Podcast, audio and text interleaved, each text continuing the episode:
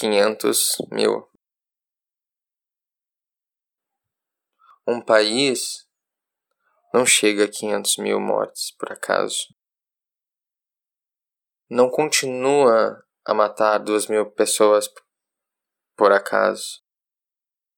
Em março de 2020, já muitos cientistas alertavam sobre o novo coronavírus, o novo SARS-CoV. Mas o Brasil parecia viver outro momento. Mesmo que o vírus já estivesse identificado, já estivesse sendo debatido pelo mundo todo, o Brasil não se mexia. Era uma pandemia, mas o Brasil precisou mais do que a declaração oficial para se pensar assustado. Os casos precisaram ser identificados daqui. Precisou do caos. Desde então, o Brasil assistiu um vai e vem de ministros, de ações e de algumas notícias, no mínimo estranhas. Os principais canais de mídia, incluindo a Globes, que fez editorial esses dias, se colocou como contra tudo isso aí. Demorou meses para combater isso, pois antes a pandemia parecia um fenômeno natural no Brasil, ninguém era responsável. Será que a emissora se sentia incomodada? Não sei. Mas outras mídias não se sentiam. A Rede TV, a Record TV, a Jovem Pan, o SBT, o Estadão, esses sim, estavam de um dos lados e não era do povo. De repente, uma CPI. Claro, Possivelmente o presidente cometia crimes diariamente. O ministro da Justiça, amigo, agora André Mendonça, quer ser indicado a ministro do STF. Quem analisa se há crime da parte do executivo? Ministério Público, onde no topo há a PGR, Procuradoria Geral, que tem o Augusto Aras como procurador o qual não gosta de ser chamado engavetador-geral da República. Impeachment? Nas mãos do presidente da Câmara dos Deputados ou do presidente do Senado Federal.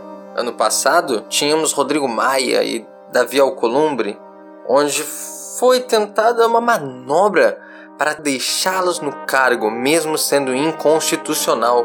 Sério? Teve que ser discutido em sessão e até gente que defendeu que um podia e o outro não. Nada vingou. Ou melhor, a lei vingou e foi feita nova eleição. Os escolhidos do partido mais forte da fisiologia das casas. A Câmara elegeu Arthur Lira. O Senado elegeu Rodrigo Pacheco. Eles assumiram com mais de 60 pedidos, no mínimo, de impeachment. E hoje já se somam 122. Como o bolsonarismo imperou na Câmara, que tem maioria com o Geno, o Senado, mais heterogêneo, tentou abrir uma CPI, Comissão Parlamentar de Inquérito. Mesmo após os requisitos legais, Pacheco não abria a CPI, não queria pautar impeachment. Não queria era fazer nada. Subiram hashtags chamando esses dois cavaleiros de genocidas também. Mas quem salvou tudo é o cara que apoia a venda das universidades públicas, o ministro do STF, excelentíssimo senhor Barroso. Os senadores levaram ao ministro Alguns requisitos estavam de acordo com a lei, sendo um direito da minoria do Senado Federal o ministro ordenou a abertura da CPI. Ficou claro a partir daí que o Senado tomaria partes.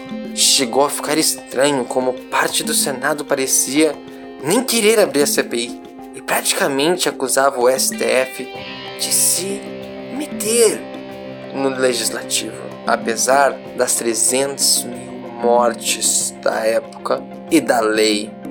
Esse grupo foi chamado governista Sim, numa investigação, há um grupo que fica do lado do investigado, o governo federal. Assim, as mídias, um tempo depois, largaram algumas denúncias sobre essas coisas que estamos aí vendo e que era para acabar, porque era para acabar com tudo isso aí que estamos vendo. As mídias denunciaram sobre o tratoraço, que provavelmente comprou as eleições das casas. E agora, as verbas parlamentares dadas aos senadores governistas, que a Cruzoé chamou de tropa do cheque. Só que isso aí não impressiona. Com ou sem os senadores, o Girão, por exemplo, para citar um, a pandemia ia acontecer. Ele não fez diferença. Esses senadores, eles estão na última ponta que pode fazer escorrer a sujeira do governo. Eles estão segurando firme ali. Todavia, para além, a história vai nos deixar outra narrativa disso tudo. Mas qual será? Porque é preciso pensar. Porque não apenas os senadores governistas tentam inventar uma outra história do que aconteceu na pandemia, mas algo muito mais profundo e sério acontece quando alguns depoentes sentam ali a discursos perigosos. Vale entender aqui uma diferença de cultura e controle de, da mídia que as posições políticas têm, e a dizer a diferença entre duas posições, conservadora e progressista. Aqui o conservadorismo estava de repente dentro da extrema direita brasileira. O extremista era uma espécie estranha de fundamentalista, defensor da família patriarcal e liberal. Para estudiosos políticos, a coisa esdrúxula são confusões de termos, posições defendidas por razão sem relação com o conceito. Mas espere, isso não é à toa. Lembremos disso. E por que minha insistência? Olhando muitos cientistas políticos, psicólogos e pesquisadores, eles frequentemente se convencem que isso é um fenômeno de desinformação. E só que de alguma forma é possível levar a verdade a eles e isso vai ser compreendido. Ou ainda, usam outra justificativa tão frágil quanto de que as pessoas se movem pela emoção. Há um pouco mais do que isso. Neurocientistas cognitivos usam o conceito de frame, que seria como quadro. Como antigamente os quadros de filmes, quando os filmes eram feitos de vários frames, pois bem, digamos que a nossa representação, entender bem, acontece em frames. Como assim? Aqui, representação é a atividade e comunicação do próprio sistema nervoso e não confundir com a propriedade de apresentar um objeto não é alguém que representa, mas é a própria representação do sistema, das células nervosas em atividade. E é um sistema que aprende. Podemos interpretar um instante da representação como um frame, e o frame não é atividade. Por isso, não se usa ele para falar de ação, mas talvez de capacidade de ação, das possibilidades de ação, de como algo pode funcionar ali, ou seja, como uma pessoa poderia operar o pensamento. A representação é dinâmica, online, sempre acontecendo, e assim possui dimensões diferentes. As dimensões executivas, como quando fazemos testes ou usamos nossa memória de trabalho, são uma parte só disso. Mas a motivação, o significado, o valor daquilo que se está experienciando é apreciado por diversas dimensões. Áreas subcorticais estão bastante associadas a isso e são elas que regem a dimensão afeto motivacional, que as pessoas identificariam como emoção. Mas há uma diferença entre o sistema que gera a emoção e a percepção dela, além de haver também, a um nível biológico, uma conversa acontecendo entre essas áreas. Ou seja, módulos diferentes atuam para que haja a emoção. E aqui a gente está chamando esses módulos de dimensões, só, só para entender que dentro dessas dimensões pode haver direção, uma orientação e conteúdo. Direção e conteúdo. É importante entender isso, pois quando colocaram na cabeça das pessoas que elas deveriam ir contra a corrupção parecia uma ideia boa, mas isso vinha junto com outras coisas que são administradas por outras dimensões. Tinha um frame por trás disso. E a partir de que se vai fixando esses frames, é possível usar a dimensão afetivo motivacional para incentivar as pessoas a fazerem coisas. Esse é um princípio do que acontece nas igrejas e do porquê as pessoas mudam tanto, até a forma dos seus sentimentos mudam quando são convertidas. Então, você já é adulto o suficiente para entender que convertido significa reprogramado com novos frames. Mas devemos avaliar criticamente as consequências de acreditarmos no que está sendo oferecido. Nossas experiências são registradas nos mesmos sistemas neurobiológicos dessas dimensões psicológicas. Nosso comportamento futuro é afetado pelas nossas experiências passadas. Quanto mais frequente uma experiência, mais ela se torna parte da nossa identidade. As pessoas não votam pelos seus interesses, votam por sua identidade, por valores. E no encéfalo, regiões como a amígdala, o córtex cingulado anterior, a ínsula, o hipocampo são responsáveis pelo processamento desse tipo de informação. Antigamente se acreditava que havia um sistema específico para emoções, como o sistema límbico, mas hoje se entende que as áreas processam informações que compõem as dimensões que formam as representações.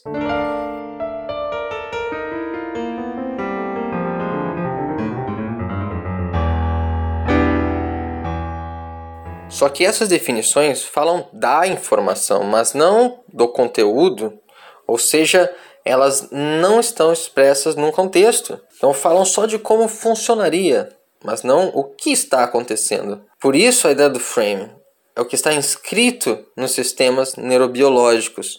Na CPI da Covid, a gente ouviu alguns discursos que são horripilantes. Né? No início eles chamaram os ministros como Mandetta, Taixo, Pazuello, Queiroga, mas também chamaram as pessoas muito sui generis, com a Mayra, tal de Elcio, Weingarten, Yamaguchi e mais recentemente duas personagens estranhas, que foi o Ricardo e o Francisco. Saber sobre frame é importante ao ouvir essas pessoas. Elas vêm com discursos bem preparadas.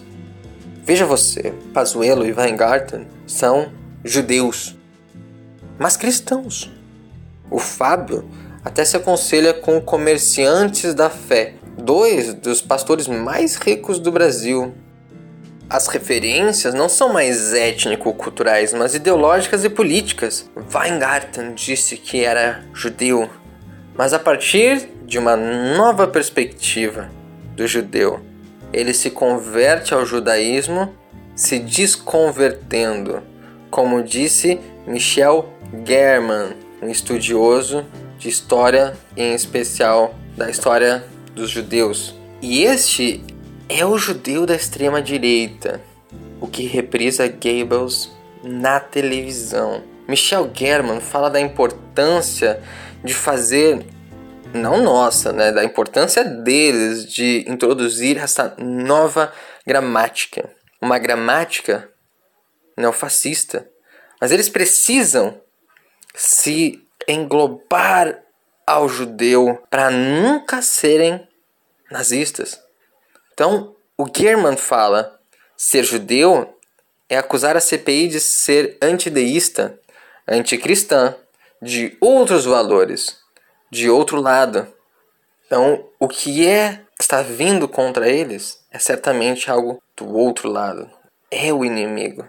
Deve-se ter muita responsabilidade ao traçar essas comparações e principalmente quando se usa a palavra holocausto. Parte da comunidade judaica coloca os paralelismos de fatores como negacionismo, que aconteceu lá no partido nos anos 30, na Alemanha, né, como aí essa questão de ir contra grupos específicos, montar esse frame, um frame que é semelhante, e isso é assustador. No manifesto chamado Diante da Mortandade Não Podemos Nos Calar, esse manifesto foi lançado numa live pelo Observatório Judaico de Direitos Humanos em Sobel, quando ainda tínhamos 360 mil vidas perdidas. Lá eles falam um pouco sobre esses paralelismos e recomendo ir mais à fonte. Mas é interessante notar que o Holocausto ele não é da natureza alemã, como eles explicam, mas é um produto daquele contexto e foi feito por pessoas. E as pessoas não acabam quando acaba o nazismo. E o que gerou aquilo não desaparece simplesmente da humanidade.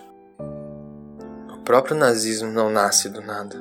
Nos Estados Unidos, o que a Ku Klux Klan estava fazendo era em 1930 muito mais terrível. E até algumas pessoas dos Estados Unidos, políticos, encaravam a ascensão do nazismo como algo similar a entusiastas da KKK. E claro que isso tomou proporções muito maiores do que se poderia imaginar.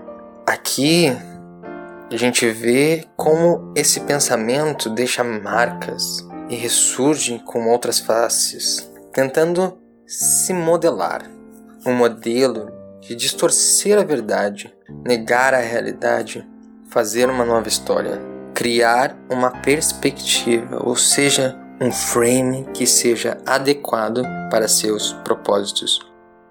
Caso da Alemanha, isso foi criado. Então, as elites econômicas e políticas mantinham o sistema. Mais do que isso, parte da população mantinha o frame, que era feito na forma de culto, era algo da identidade, era de uma natureza afeto motivacional. Vocês não acham que comunicadores do nazismo também eram negacionistas? Também faziam as pessoas acreditarem em certas coisas? Pois diziam: não, as câmeras de gás são só para esterilização. Pois diziam. E aqui, a morte vem com o vírus. Se viesse de avião e destruísse duas torres nos Estados Unidos, 2.996 mortes. Já tivemos períodos de 3 mil mortes diárias no Brasil, mas aqui não é tragédia. Chegando a 100 mil, foi rápido chegar a 200 mil, mais rápido a 300 mil, e de repente eram 400 mil. Daí em diante, era um ritmo quase constante de 2 mil mortes por dia e uma contagem regressiva macabra até os 500 mil mortos, pois era certo. Alguns municípios se orgulham de quantos foram recuperados, e boa parte tem danos colaterais. Não sabemos se foram reinfectados, o que aconteceu.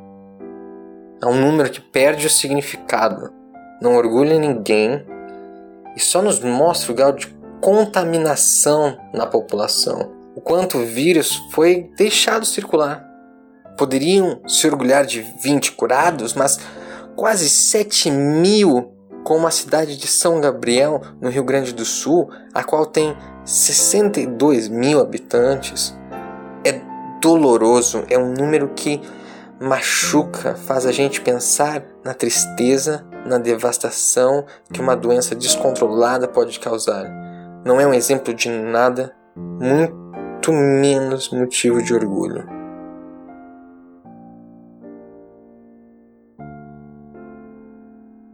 Amplie isso para o Brasil inteiro. Sobreviventes são muitos, mas recuperados não. Não há meio de demonstrar que a pessoa voltou a um estado anterior à Covid-19. Mas outro número, que embora subnotificado, fala muito do que foi o Brasil na pandemia até agora. E este é 500 mil. A picaretagem do abrir e fechar o vírus sobe um monte, entra em platô, aí fecha. O vírus desce um pouquinho, abre. Aí sobe um monte mais, fecha parcialmente nos finais de semana, antes das 15 horas. Desce 4%. A UTI vai de 99 a 92%. Abre comércio, abre tudo. Faz as pessoas acreditarem em cores. Bandeira amarela. Vai ali comprar arroz que está morrendo menos agora. E o que, que foi isso? Quais gestores desenharam planos assim? Que não tivesse como objetivo a erradicação do vírus durante um ano de pandemia no seu município. Eles acabaram usando a lógica tecnocrata para lidar com o vírus. Se for realmente preciso, dá dinheiro. Quando isso leva a mortes, tem um nome: necropolítica.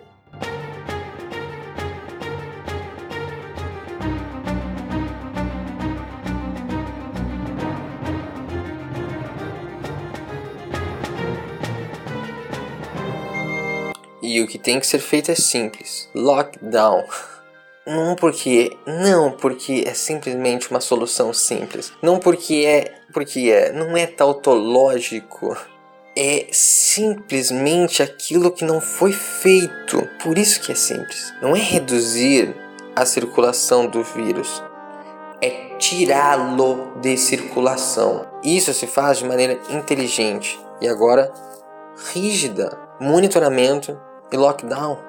Voltando ao manifesto lançado em 15 de abril do Observatório Judaico de Direitos Humanos Rio Sobel, eles falam sobre a banalização do mal, Hannah Arendt, com a qual coloca a violência como o fenômeno mais central e não periférico ou esporádico que acontece no meio da coisa. Não! Michel German nessa live com algumas pessoas reconhecidas na comunidade judaica, incluindo, claro, a bióloga Natália Pasternak, que é judia e ativa na comunidade. E aí ele fala: Hoje, no Brasil, há um presidente da República que nos impele todos a morrer, que nos impele todos a irmos como carneiros para o matadouro, que nos impele todos a sermos cúmplices de um genocídio. Quando falamos nunca mais depois do Holocausto, não estamos nos referindo a nunca mais o Holocausto. Nós carregamos nas mãos o aprendizado histórico de lutar contra genocídios. E é com ouvidos atentos que escutamos a CPI.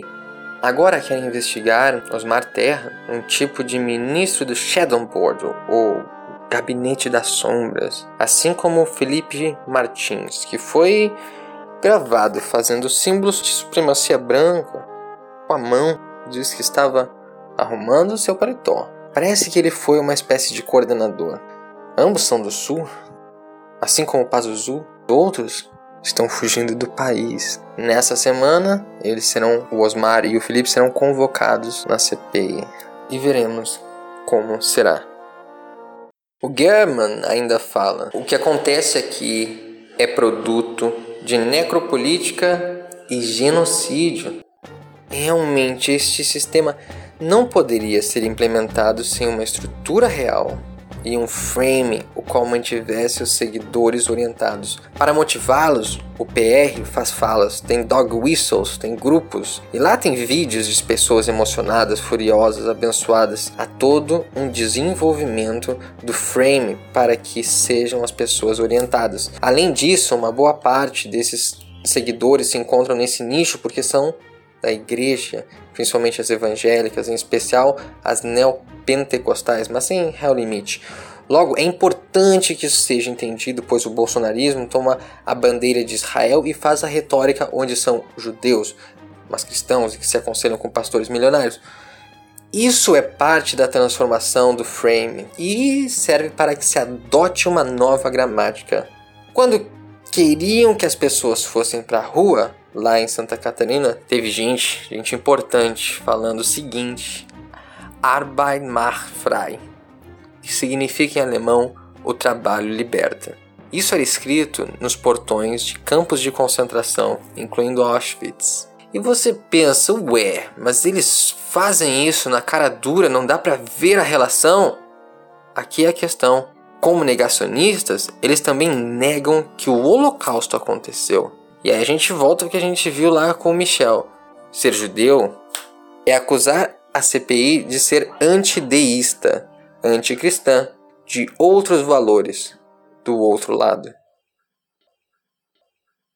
A intenção é reescrever a história. Nunca houve genocídio no Brasil. Foi uma guerra que lutaram com a fé. Pessoas como o PR e o Pazuzu foram verdadeiros heróis. E assim que as nossas praças têm estátuas de generais. Mas eles querem vender a ideia de um Nuremberg reverso. São os judeus que estão sendo julgados. E lembremos que a principal arma deles é essa: é o frame.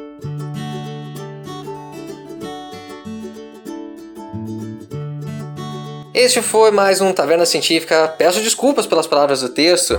Até agora eu não havia me manifestado aqui no podcast. No sábado, eu chorei ao ver as manifestações. Nós, cientistas, pessoal da saúde, já tínhamos noção do que deveria ser feito desde fevereiro do ano passado. Não é como se não estudássemos pandemia, muito pelo contrário. Tenho certeza que o Brasil poderia ser o melhor exemplo de luta contra o coronavírus. Sem dúvida, nós tínhamos estrutura, dinheiro e principalmente pessoas capacitadas. Se foi escolhido não fazer, foi isso, foi escolhido.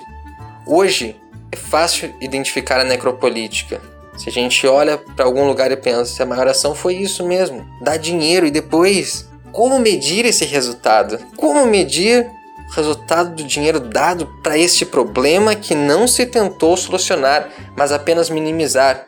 Número de recuperados. E hoje, dia 21, entra o inverno. E junho é o mês da história LGBTQIA. Então, beijos a todas, todos e todos.